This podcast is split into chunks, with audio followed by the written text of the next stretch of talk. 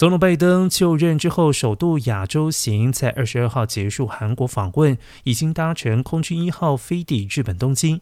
二十三号，拜登将与日本首相岸田文雄举行高峰会，聚焦在乌克兰局势、台海议题等。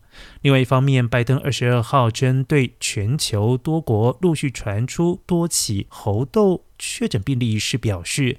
猴痘疫情爆发是每个人都该关注的事。美国卫生官员正在研究可能的治疗方法，还有疫苗。而世界卫生组织 （WHO） 已经扩大监测，截至二十一号，除了中非和西非之外，有十二个会员国通报九十二起确诊病例，以及二十八起疑似病例。世卫表示，接下来几天将提供更多指引和建议，提供各国参考如何缓解猴痘疫情扩散。